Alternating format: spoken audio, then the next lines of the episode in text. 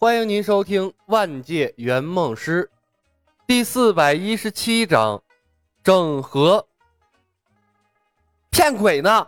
几千年都没人飞升了，凭什么就你能飞升啊？你要真有把握飞升，你直接把蜀山派的秘籍公之于众就好了，何必费尽心思要集齐五卷天书啊？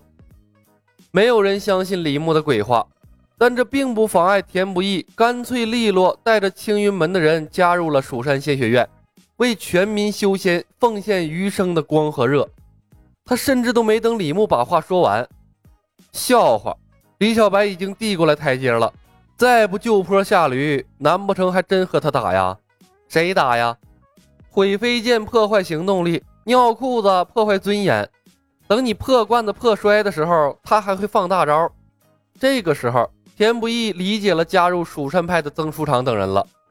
李小白就是深不可测的刺猬，鬼知道他还有没有别的招式。在没找到他的弱点之前，跟他打就是找死，还死得万分屈辱的那种。他要是说出一句和李小白开打的硬气话，恐怕小竹峰的那群女人就能把他生撕了。李小白的法术太骚气了，简直就是天下女修的克星。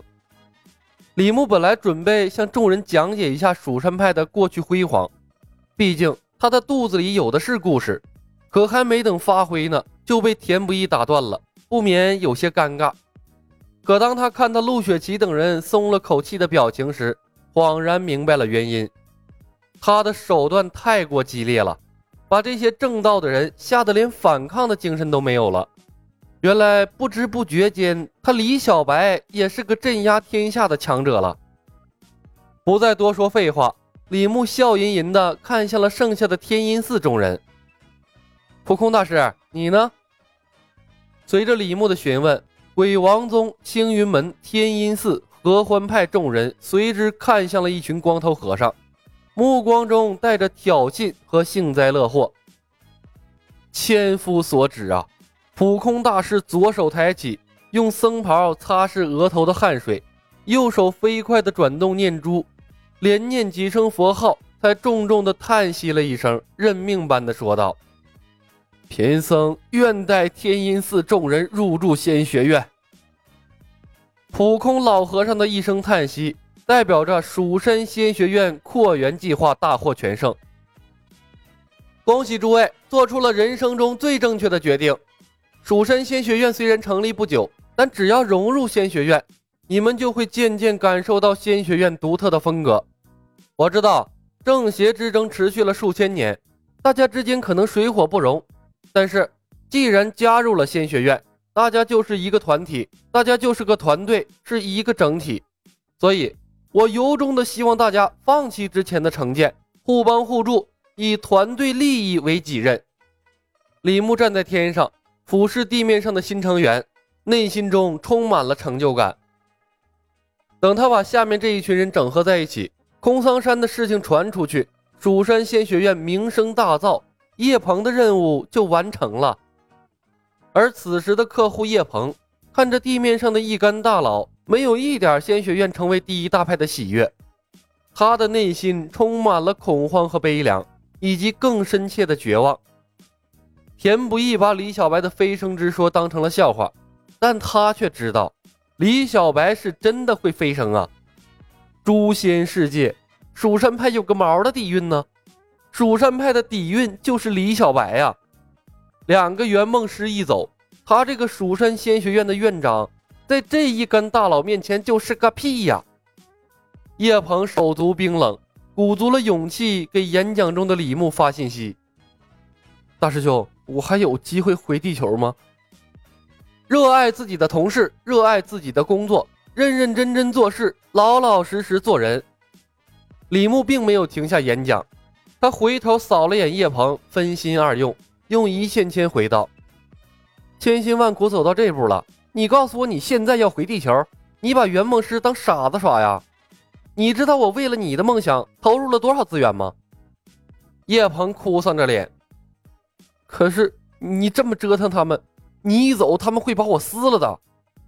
放心好了，我只要真飞升了，就等于给了他们希望。蜀山派只留下你一个弟子，他们更不敢招惹你了，会把你当宝贝一样供起来。不然的话，等他们以后飞升了，有什么脸面在天上见我呀？李牧的手指晃得飞快，不一会儿便回了叶鹏一大段话。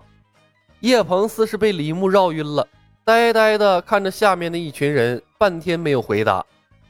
李牧想了想，又回头看了眼叶鹏，回道：“其实啊，回地球比在诛仙危险多了，而且还不划算。毕竟愿望没有实现不说，还得罪了两个圆梦师。”叶鹏陡然一颤，看着李牧真诚的目光，脸上是不敢相信，心中想骂娘啊！你圆梦师不管售后也就罢了，还他妈威胁客户，这是什么鬼公司啊？亲眼目睹了李小白折腾诛仙世界里各个大佬的过程，叶鹏毫不怀疑李牧能不能干出来。圆梦师比诛仙世界的大佬可怕多了。权衡利弊，叶鹏正了正身体，果断对李牧点了点头，回道：“大师兄说的对，男人就应该为了自己的梦想披荆斩棘。”不能轻言放弃。不错，又拯救了一个差点陷入深渊的客户。李牧笑了。万宗主、田首座、普空大师以及各个我还叫不上名字的同仁们，你们的到来为仙学院注入了新鲜的血液。相信自己，选择仙学院就是选择了成功。让我们共同努力，创造出一个属于我们的精彩未来。精英团的学员们，用最热烈的掌声欢迎你们的新导师！蜀山精英团的学生们完全懵波了，感情学校的老师都是这么拉来的？这小白师伯简直简简了个直啊！他们想了半天，硬是想不出一个适合李小白的形容词。学生们甚至分不清这仙学院到底是正派还是邪派了。李小白霸道不讲理的行为和仙学院自强不息、厚德载物。思想自由、兼容并包的十六字校训，无论从哪个方面看，这都对不上啊！死一般的安静，李牧不高兴了，这么不给面子的吗？李牧回头看向了仙学院的众师生，冯公子莞尔一笑，把末日之刃插在了腰间，带头鼓起了掌。同学们，拿出你们的热情，欢迎新导师！啪啪啪啪啪。紧接着是叶鹏、柳三元、钱海等等这些知道李小白底细的人，再之后则是曾叔叔、童明、野狗道人等第一批加入仙学院的老师。他们之前或许对失忆还有疑虑，但现在目睹了李小白收服众门派的手段，小心思都藏了起来，还是配合脑筋看起来不太正常的小白师兄好了。毕竟。仙学院的老师生活还是不错的。当老师们带了头，精英团们再无顾忌，哗啦啦，掌声连成了一片，并把崇拜的眼神投向了李小白。或许只有小白师伯这样的狠人，才能保证他们的安全，并把仙学院的理念推广开来吧。地面上，田不易等人面面相觑，配合着上面的学生鼓掌，尴尬癌都要犯了。和李小白待在一起的每一刻，对他们的人生都是折磨。你永远不知道他下一步会做出什么样出人意料的举动来。在一片掌声中，冯公子晃动无名指，悄悄给李牧发送信息：“师兄，仙学院一下子加入这么多人，失忆没办法敲了。这些人虽然表面屈服，但内心深处对我们肯定是不服气的，不能不防啊。”本集已经播讲完毕，感谢您的收听。喜欢的朋友们点点关注，点点订阅呗，谢谢了。